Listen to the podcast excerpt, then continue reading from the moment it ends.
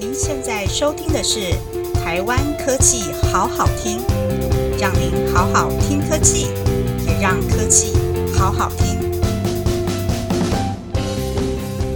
欢迎各位再次来到台湾科技好好听节目。我们今天呢要跟大家聊一个不一样的话题。呃，相信各位很多听众跟我一样，在七月底八月初这段时间经历了一段非常热血沸腾的日子哦。在冬奥这段期间，不是那个冬奥车站哈，在东东京奥运转播的这段期间里面呢，我相信大家看到了台湾很多的选手非常优异的表现。我们在看的时候，你会去会觉得，哎，今年的奥运播出的方式好像跟往年不太一样哦。那我们今天想要跟大家聊聊的是冬奥。它有的黑科技有哪些？我也来问一下 Darren 好了，Darren，嘿，那个，嘿，你今 来，你有看冬奥吗？有有，我有看冬奥。OK，也不是，我也不是去冬奥拿金牌啤酒，我也是有看艾尔达转播的那个冬奥。哎，跟我一 样，跟我一样，我也是看艾尔达转播。那你在看冬奥这个整个期间里面，你觉得让你印象最深刻的画面会是什么？我印象最深刻，其实是我在你就是跆拳道打八强战的时候，嗯嗯嗯，逆转的那个时候，就是第，对对对对，因为那个时候不是有挑战嘛，挑战的那一个重播画面，关键的那一集，那一集，那一集，对对对，那那一个重播的辅助判决，其实是很关键的一集。当你看到那个他的脚真的有踢到对方的头的时候，得到那三分，哇，那真的是令人印象深刻。你有弹很大声吗？有，当下马上大叫。对，因为就只剩他，就是就剩零点一秒了，那真的是超嗨的这样。对，OK，我们聊到这，因为我们今天请到的大来宾，这真的是大来宾。我们邀请到的呢是艾尔达科技的创办人兼执行长陈怡君，他转播过了四届的奥运、三届的亚运，还有三届的世足赛。他怎么来看我们整个运动赛事的转播？我们先请 Sally。Hello，竹子好，Sally 你好，对，Sally 好。那你好，各位，今天其实是我防疫旅馆的最后一天，所以半夜我就要离开这个防疫旅馆了。那很开心，就是竹子跟 Darren 来跟我聊聊，就是这个东京奥运的转播分享。我想，所以竹子有什么想要问我的呢？OK，好，我们在趁那个 C 也还在那个防疫旅馆的最后最后几个小时这样子。OK，好，我们想知道在艾尔达已经转播赛事已经这么多年了，它从过去到现在。你可以跟我们聊一下，你看到的它的进程有什么样的不一样吗？其实比较有趣的就是，艾尔达从两千零八年拿到第一张北京奥运新媒体转播权，到现在已经是二年了。OK，嗯，北京奥运的时候，当初是贺成旦董事长，他做中华电信的董事长。他希望借由北京奥运是第一次的 HD 的转播，那以前 SD 的部分 MOD 它其实并没有这些资料。那透过北就是奥运，然后北京奥运 HD 的转播，如果可以拿到的话，他希望是可以一个 MOD 的 HD 的元年。埃尔达先命去拿了北京奥运全世界第一张新媒体的转播权。所以开始跟中华电信 MOD 来筹备这个 HD，其实透过这样的一个赛事做成一个领头羊，催化中华电信 MOD 整个平台的升级，不管软硬体还有各方面。所以这就是第一个平台利用顶级的赛事去推动平台的提升，然后包含硬体跟软体。所以这就是北京奥运 HD 的由由来。那不管怎么样，那就是第也是第一个里程碑。那之后，南非的世足赛开始有了 HD 是基本的，第一次也用了 3D 做转播，而且其实第一次提供行动直播。北京奥运还没有行动转播，就是哎，你看我们现在看起来，二零二一年觉得手机、手机网络核心，比如对啊，就可以直接看到，是一个很理所当然的事情。是，可是你想想，十二年前或十年前，就数位汇流，它是慢慢演进的。接下来，二零一二年伦敦奥运，HD 已经是基本盘了，所以伦敦奥运也有三 D。可是伦敦奥运第一次总共用十一加一个频道在行动跟 MOD 做频道的直播。嗯哼，这个就像你现在，比如说二零二一年，你现在看东京奥运，我们是这一次做六个频道加三个中文客制化，所以网络手机总共可以看到九个频道。MOD 上面可以看到三个原音频道跟三个中文客制化，就体育一台、体育二台、体育三台。这个东西我们在二零一六一二年我们就做到了，只是二零二一年更多人关注这个趋势已经很成熟了。可是，在二零一二年同样获得好评。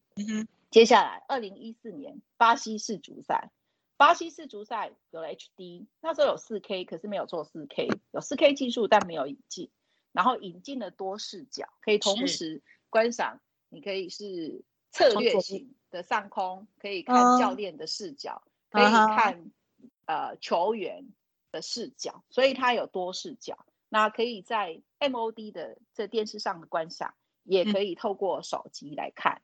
接下来继续演练，就是二零一六年里约奥运。对，可是我们现在讲，就技术面这一端，里约奥运当然有 HD，它也有四 K，它也有 VR。是二零一六年，应该说是大型的重要国际赛事上，中华电信跟艾尔达算是一个比较。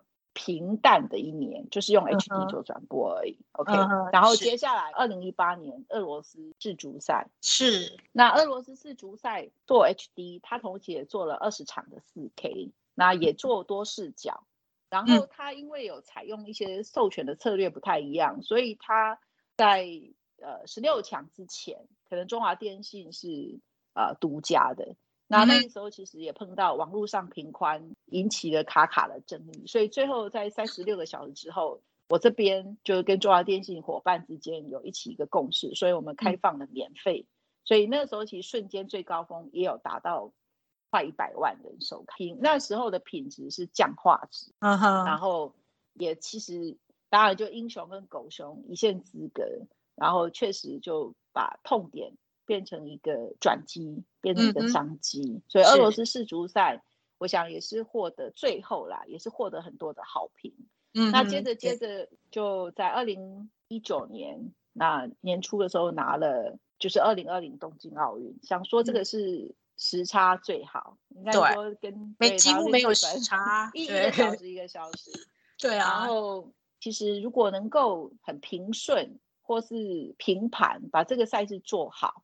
其实对艾尔达就是好的了，对他就是加分，所以也就因为这样因缘机会，其实就拿下了东京奥运。结果也没有想到，二零二零其实疫情 就突然没有办法，没有办法办。尾牙一过，三月就开始慢慢的疫情越来越严重，突然大爆发了。对，然后 NBA 也停赛，结果接下来竟然所有赛事延期。你要想哦，其实奥运是第一次延期，真的。对，以前第一次世界大战跟第二次世界大战是停办，停办。可是它延期这件事是在二零二零发生在二零二一年，同时他是第一次没有观众入场，他退掉了一百万张国外，就是比如说已经观众定好要去东京看二零二零东京奥运这件事，他是退掉一百万张。那他当然是在今年。二零二一年的五月决定的，因为他们其实是要日本奥组委、还有国际奥组委跟帕奥嗯组委有没有哈？要一起帕对帕运是，然后去共同发表说好延期办，然后没有观众。另外一个还要选手，他其实选手都采用泡泡，像我们，你知道我们也是转播嘛？那我们转播单位跟着选手也是一起的，我们所有做的都一样。我短短的。只是去呃八月四号去，八月九号回来。我是总共到现在隔离，我做了十一次，这十一次包含了五次 PCR 跟六次的吐口水。我是说快筛，好辛苦。坦白讲，我现在应该算是台湾最安全的一群人之一。是是是是是，因为你都，所以我们做了这样，你看选手跟我们都要泡泡，被规范。所以，我们其实原则上，日本是把选手、工作人员、志愿者、转播方是隔离在跟他们日本群众，就是是隔离开的。嗯，所以它是一个奥运泡泡。对，奥运泡泡，所以根本看不到其他日本人的概念。也可以 看到，都是另外一个通道，就是你隔开，就是你可以，比如说我们两个从不同，假设我们要去场馆，好了，那你可能是工作人员。其实他们观众也不能进去，可是你那个场馆可能是在，就好像比如说台北的小巨蛋，你要走到小巨蛋，或车子到那，它都是另外一个通道，就是隔开来，然后会现场有工作人员隔开让你进去。哦，你可以看到远远的看到别人啊，是这样，所以是泡泡，而且选手比赛完三天就要离开，要回来，对对，就要出境，所以其实。奥运它是一个欢乐的，很像一个 party。以过往的经验值，它就是结束了，大家四年见一次，或者两年见一次，这样很开心，都一般要办个 party。就是这一次都没有，其实它就是泡泡，然后要快点离开，对，就这样。所以，可是整体是不一样的。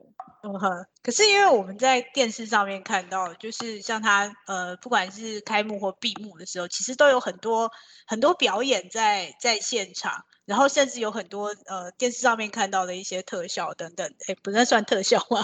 就是一些技术在上面。我不知道，就是三林你在现场看到的，可以跟我们分享一下你你看到的那个画面感觉吗？对，其实。我觉得看转播还是看电视，要看就是你现场看是一种气氛，OK，你加油或各方面。对。可是如果你开闭幕式，我觉得除了就是那种一种仪式，比如说我我参与这次的闭幕式嘛，就八月八号，嗯，从五点多到我就进去，他们其实规范就是就是这个场地就闭开闭幕式就九百五十个人，不管你是工作人员或者是什么，反正我们就是那九百五十人之一。就在那边做见证，那现场其实是比较枯燥无聊的，因为你不会有太多的呃球现场资讯，这是第一个，你也不会有 AR 的这些影像堆叠，是。你呢不会有很多视角的切换，因为你只有 观众单一视角，就坐在那个固定的位置，诶，对耶，坐在圣火对切过来，圣火是我的正对面，对，那我。还是看着嘛，那我也不能够有很多个近距离的画面看到表演者，就是都远远的，所以我讲真心话，还是看电视转播最好。对啊，坐在电视机前面的反而是最幸福的，看到最多东西，真的幸福啊！你还可以听到主播讲评，然后现在是哪一首音乐，这是什么曲目，然后这些服装，然后这些表演者，你的每个镜头其实都可以帮你切换到。真的是栩栩如生，就感觉你侵入到那个场地当中，站在那里，其实可以看得很清楚。那我没有啊，我在现场黑黑的，不是黑的，就是一个单一视角到底而已，还好没蚊子啊，而且不会很热，所以呢，坐了几个小时是 OK 的啦。所以您看到视角大概就是这个，就是在那个圣火的附近这样子，左边右边对。然后它虽然大荧幕有投出，可是资讯都不是太明确啦。即便你有四个大荧幕，其实在看，那你不会看到什么巴黎铁塔上面漂浮，然后还有萨克斯风，然后你可以可能你看不到。其实即便连音响效果，还是电视机前面是最好的。嗯哈，了解。所以真的在电视机前面看这次的转播，真的是非常。多元，然后又幸福的，我们是很幸运的一群。对啊，突然想到说，比如说，如果在现场手上就拿手机的荧幕，可以跟现场又有看着手机的画面，其实应该也可以很有感觉吧。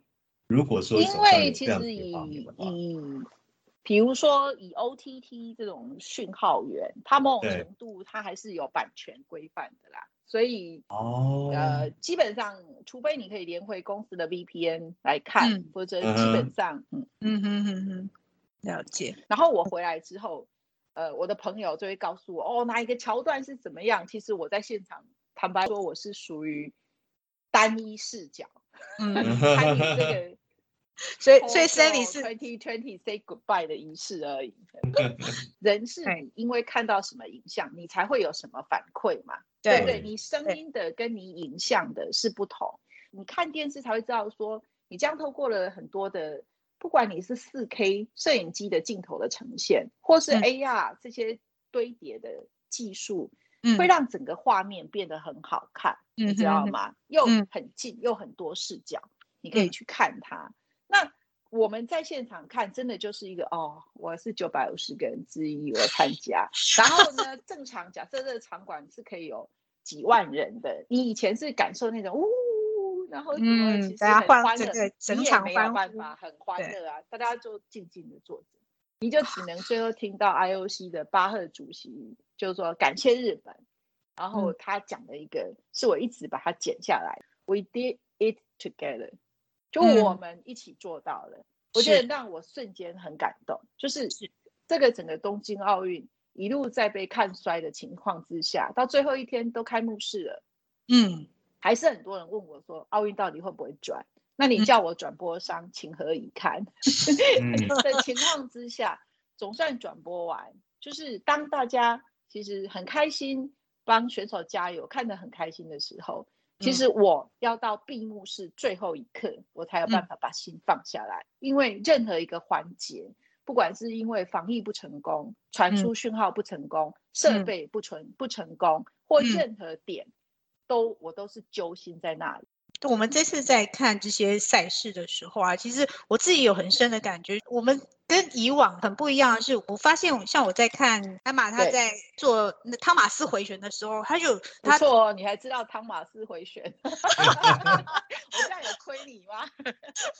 我也只知道这样子而已了啦。对，大家这这可是李志，都好像变得很厉害。对，这个是李志凯的标准的那个得分的拿拿手好戏。真的，因为我发现，在转播的时候，它会有一个分隔的画面，对。然后我在看，呃，例如像射箭的时候，跟往年不太一样的是，我我会看到选手们他的心跳，甚至是他的速度，都能够很及时的呈现在这个画面上面哦。这里可以跟我们分享，你看到在整个冬奥的过程当中，你发现它有一些新的科技可以跟我们做分享的。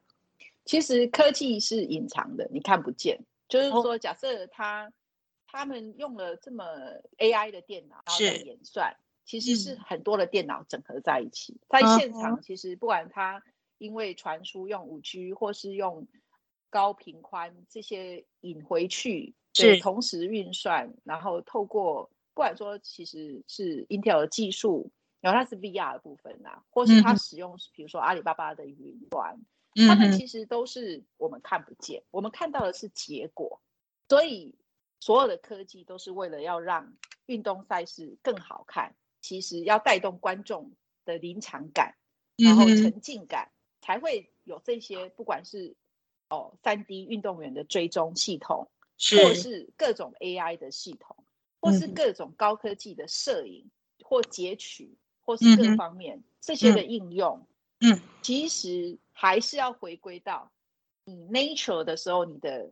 它其实所要呈现跟观众之间即时互动的感觉，这是结果，这是我自己在从结果来看，因为他的追踪是因为你本来就会希望你感受到运动选手，其实他瞬间假设跑百米的时候，他那么短，那你如你要你一定是你跑完了，你是眼睛都还没眨一下啊没了，所以你当然要用科技来追踪嘛，回放的时候，嗯，透过 AI。透过高速运算，透过这些就是高效率的晶片产生出来的回放，你感受，比如运动员他的状况，让你说你感受到，对，有的没的。事实上，这一次是很重要，他们是走度，就是利用这种运动员的追踪的技术。那他所谓的 three D A T，它事实上是用 three D，然后它 A 的话就是 athlete，就是选手，tracking 就是追踪。所以它统称叫 3D AT，这是一个很重要的技术名词。然后它是一种使用就是 AI 增强观看体验的一种首创的计算机，应该说电脑的视觉解决方案。奥运的球迷他可以在赛事的期间，透过这种 3D AT 的技术获得激进，可能说比如说即时，就是说的 Near Real。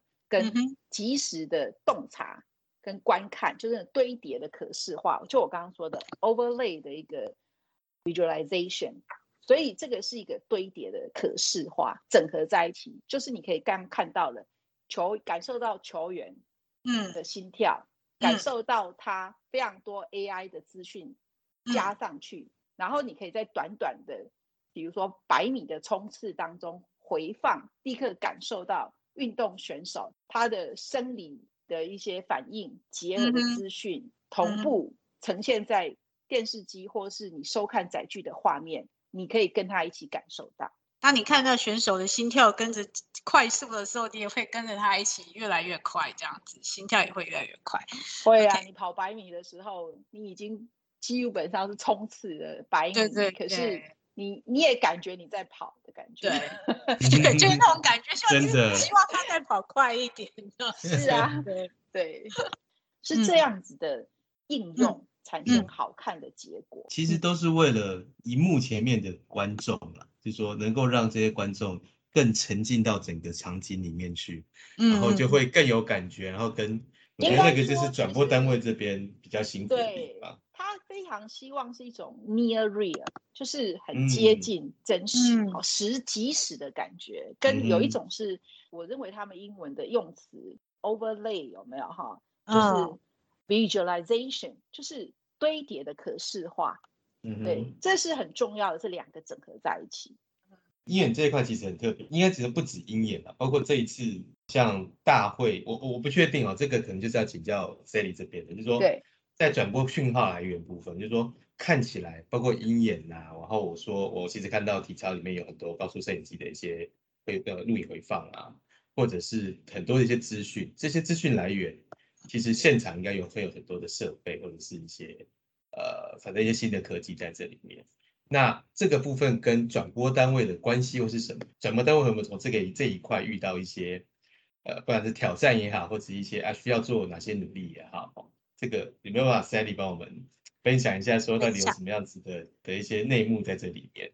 了解，其实内幕倒没有，因为它都透明公开的。事实上，不是只有应用在奥运这一端。你可以从世界羽球巡回赛就 BWF，你就会看到鹰眼，因为每个每个裁判毕竟 肉眼是有限的，OK，速度又这么快，所以他可能就需要这些辅助的系统。那辅助的系统不外乎就是第一个嘛，你摄影很精准，是不是到八 K 没有？但四 K 是最基本。第二，你要及时传送啊，因为你及时传送，你在一个单一场馆，那你可能就要透过五 G 的应用，这是一个。再来，你可能就是要透过大数据，比如 AI 的整个 cloud 整这些运算上面是要很快速的，所以整体要整合在一起，你才能真正去呈现。那你最后判断还是要裁判，就是你出来了，还是要裁判说是什么，就你出来的结果还是要裁判说才算。像这种鹰眼的判决啊，他就就是选手不服，我觉得我就是在线内，可是你判决是在线外这样子。这里在现场有这样的有这样的状况吗？还是有什么可以再跟我？其实我跟你讲，比如说你说看空手道，对，坦白讲，速度那么快，我在现场度我就跟你说，我们的角度是单一的。嗯，你为什么很多人可以做视觉差一些呃影像？是因为我假设我空手道，他脚一踢出去，如果你裁判的脚，裁判其实是直接都在现场，其实一排可以看的。可是我们想象那个视视角，有可能还是没有到三百六十度。嗯，对，所以你这种即时影像的的判定系统，就会他们透过整个三百六十度的回放，然后是没有没有视角的一个盲点，然后去做裁判去做判断，然后他还是要跟时间，比如说。你是犯规后，其实才踢到的分数，还是还没犯规，时间还没到之前踢到的分数，还是已经时间到了踢到的分数，这都是标准判决。你像文之云，他其实有可能有踢到对方，可是已经有可能在时间之后场，我们都以为有踢到了，就是看回放，我们就是我们心里都觉得一定要踢到，对对，然后哎没有，它还是是辅佐，就是说。这种电脑的模拟，你知不知道它有没有误差？因为肉眼、鹰眼什么眼，它还是是不是有盲点？所以为什么叫 real near？不是真正的，real，不是真的 real。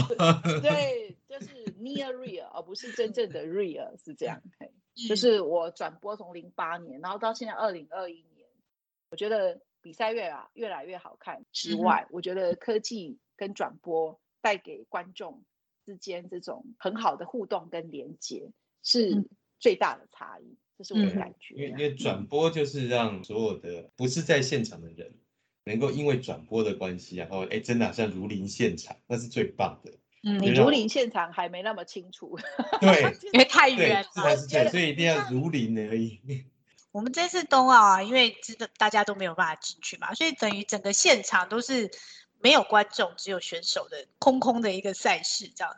因为我知道这次是利用 OBS Cloud 的方式去做，提供了一些讯息给艾尔达这边，他在转播上面跟过往有什么不一样吗？其实冬季就平常冬季奥运的时候，是让他们 OBS 就已经使用现在所谓的三 D 追踪系统，就是叫做 Three DAT。OK，嗯，那只是说正式的应用的更全面是在呃这次的二零二零东京奥运。然后其实它的技术这一端，他们有这个三 D 的追踪系统，是这一次在东京奥运，我个人觉得它应用的很淋漓尽致。我觉得这一次的二零二零的四 K 跟 VR，我觉得它整个技术是成熟的。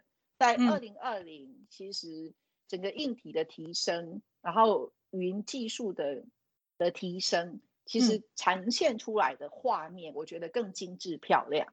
然后它的 VR，比如说你可以看到哈篮球，其实它那个它的这种出 view 的感觉哦，事实上就是让你好像在看电影，定格三百六十度旋转一下。嗯，对对对对对。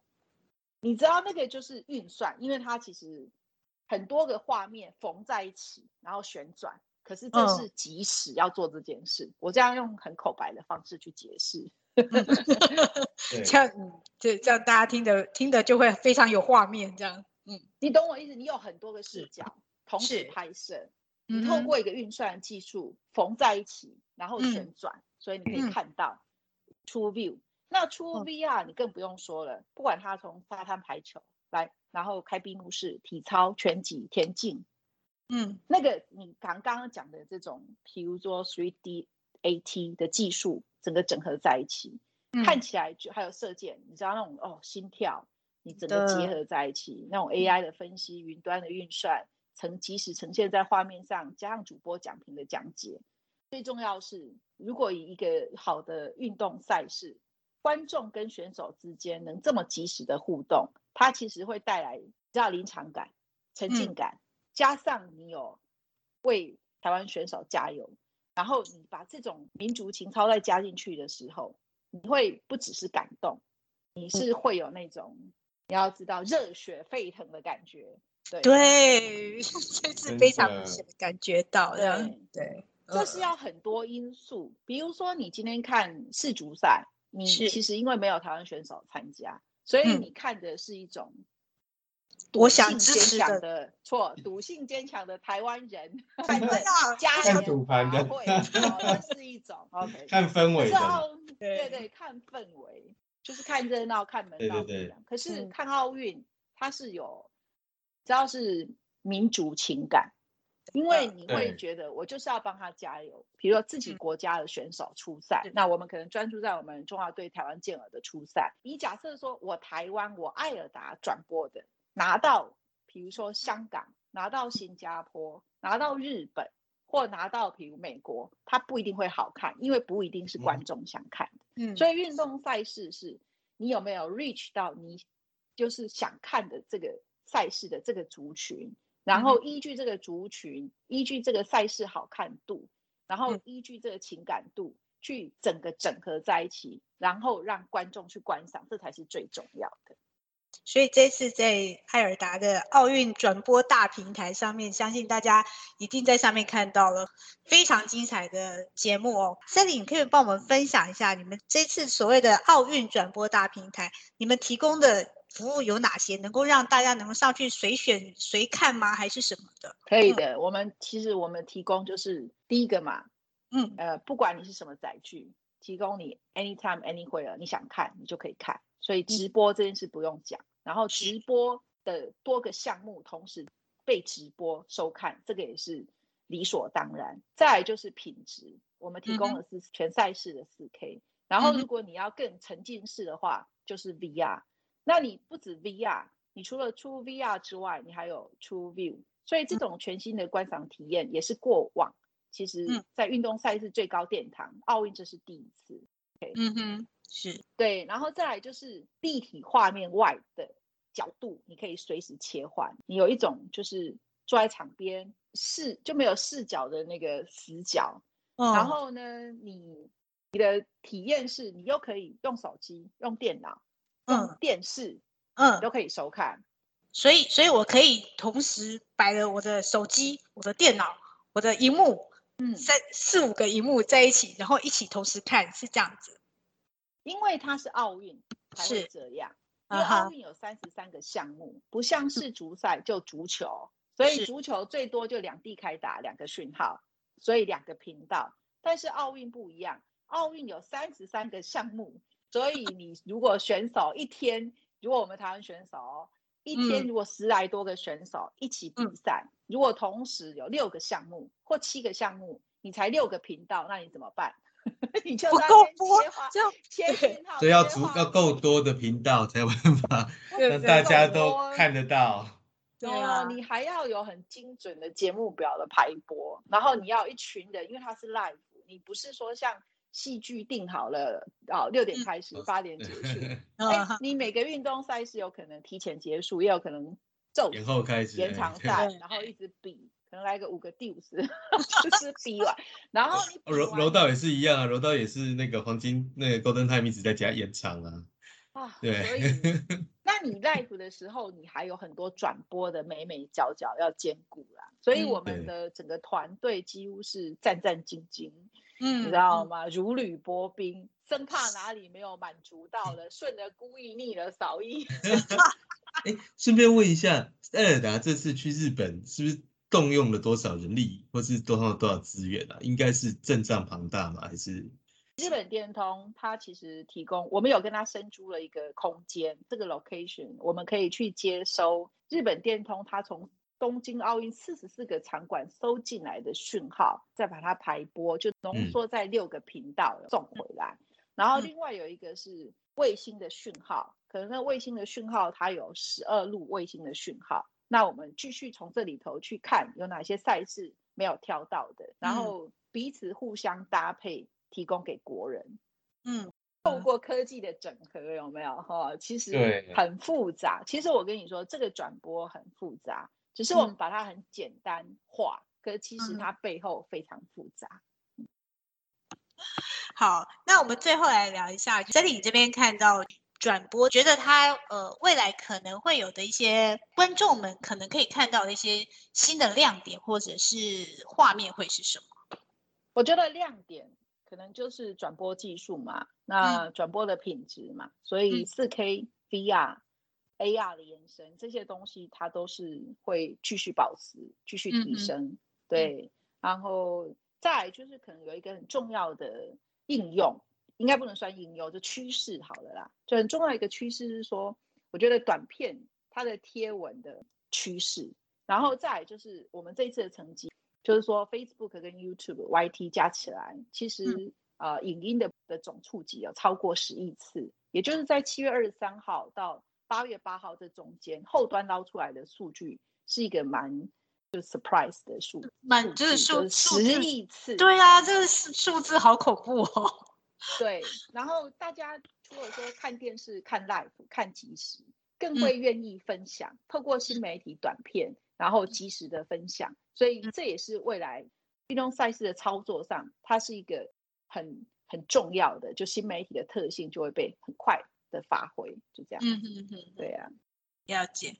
可是就是说，工商时间一下，事实上，运动转播大平台的概念，只是告诉大家不要只做一日球迷，要多多的关心，因为我们已经把运动赛事集中了。我们其实，在台湾的观众想到 M O 想要体育，就来看，就来 M O D 找，就来艾尔达找。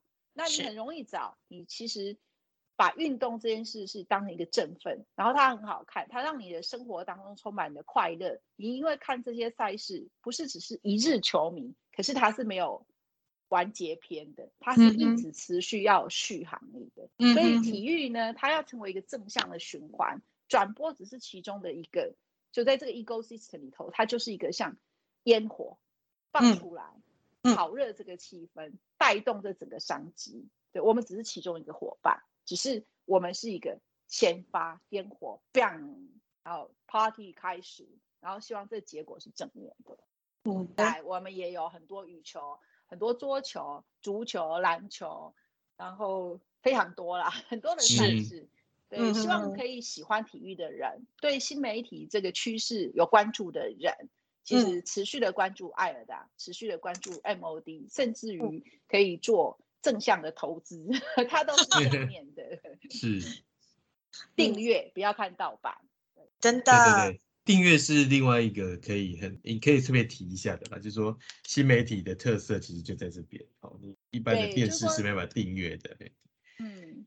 其实我觉得 Darren 讲的很好。其实当你呃不是只局限在一个角度，局限在一个载具，你其实很希望随时随地可以观赏你喜欢看的运动赛事。那 OTT 的订阅是一个非常好的服务，不要看盗版，然后呢，让这个运动赛事转播的这整个生态是呈向正向循环。当转播商他其实可以拿到好的赛事，提供给观众观赏，观众。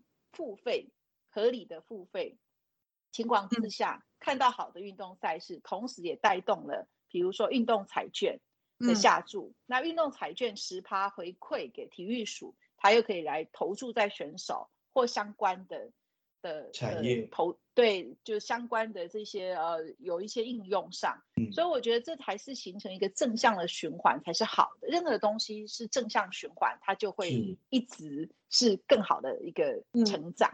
对，OK，嗯，艾尔达能，让体育赛事好好看。OK，那我们对，然后艾尔达其实也在公开市场，其实也欢迎投资，你 投资你喜欢看的呃频道，然后这家的呃就是艾尔达，那希望你想要新媒体，想要体育，那你就来投资我们艾尔达，形成一个正向的循环，然后一直提供你好看的赛事。那我们会非常感激，对啊，因为其实艾达走到这里真的很不容易。那他是需要一群真的很喜欢运动赛事这件事。我们我们尽可能就是保持这样的热情。我也鼓励我们的同事，嗯，还是要说一句话：体育的转播真的是振奋人心的。就当都很低迷，你来看运动赛事，而且它是正向连接，跟你的家人，然后啊。跟喜欢看这个赛事的球迷，他不管是呃在私领域、公领域，其他的连接，它都是正向的。是，OK，好，我们今天真的非常谢谢 Sally 为我们分享了这么多他在东京奥运所看到的、所接触到、所感受到的哦。他艾尔达呢，让运动变得很好看。台湾科技好好听呢，也希望让大家觉得台湾科技好好听。OK，我们下次见，谢谢，谢谢 Sally，谢谢，谢谢 Sally，谢谢，谢谢。